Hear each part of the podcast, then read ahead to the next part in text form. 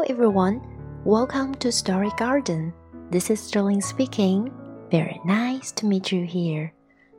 Hello，各位亲爱的小伙伴们，大家好，欢迎再次来到故事花园。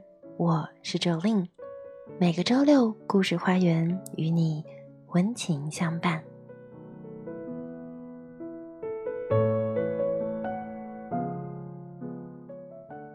看到这本绘本时，儿时的记忆一下就浮现在眼前。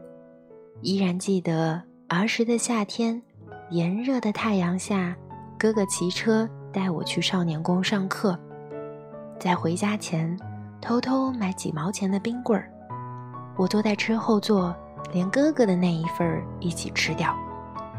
这么多年过去了，我们似乎都没变，依然相信着。梦想着，喜欢着，没有任何改变。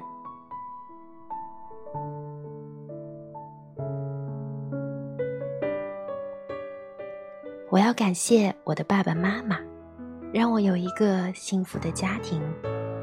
在我低谷的时候，哥哥会说：“别担心，有哥哥在呢。”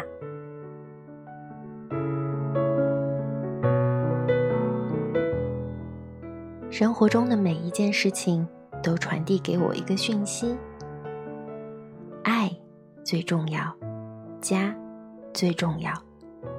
不如我们一起把这人生过成一封温婉的情书，写给自己，写给家人。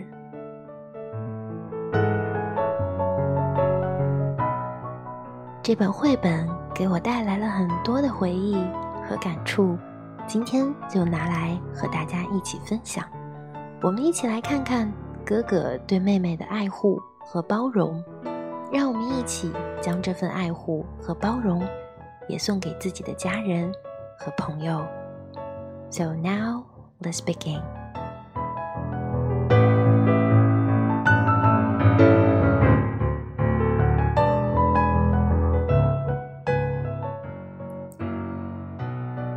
Let's be friends again. This is the story about my little sister and me. Usually, we got along well together, but sometimes my little sister was a real pest, particularly when I had to babysit. But she was a good listener when I told bedtime stories. Sometimes I hated having to share things with her all the time, but she was a great pirate.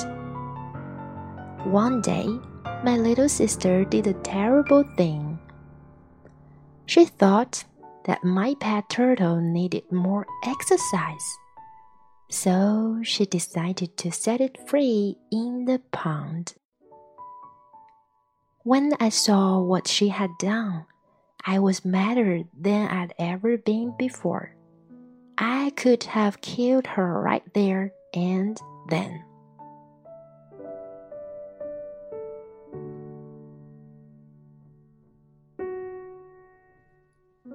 But my parents didn't like that idea and separated us quickly. My sister said that she was sorry but I feel that was not enough. I was very angry. She even offered to buy me a new turtle with her pocket money. But I didn't want a new one. I wanted my turtle back. But my parents didn't say much. They seemed to be on her side.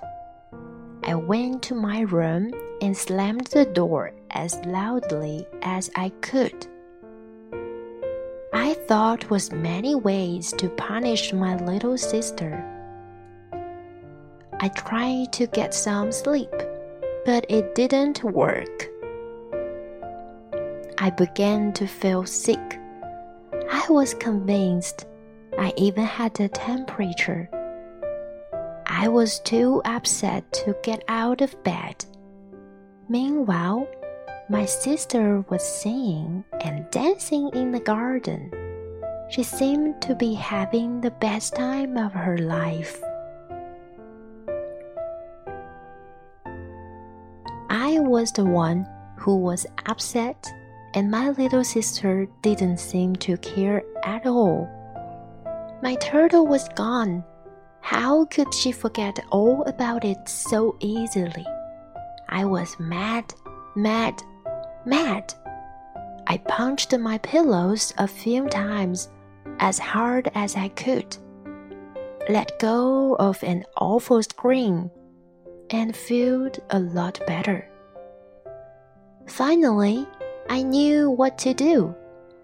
I got up and put on my shoes. Then I went outside to where my sister was feeding the dog. I said to her, I'll help you with that. And she smiled. By the way, I said after a little while, the thing with the turtle is okay. I'm not angry anymore.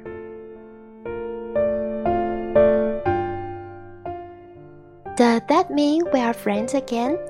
asked my sister. Yes, I said. We are friends again. I was surprised how easy it was to say that. Then I asked her, Do you want to come to the pet shop with me? To buy a new turtle? No, I said and smiled. We are going to buy a couple of hamsters, I said. One for you and one for me. We can keep them in the old aquarium. My sister took my hand and off we went.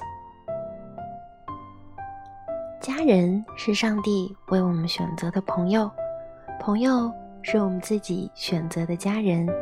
珍惜每一份亲情和友情。爱你的 Jolin，See you next time.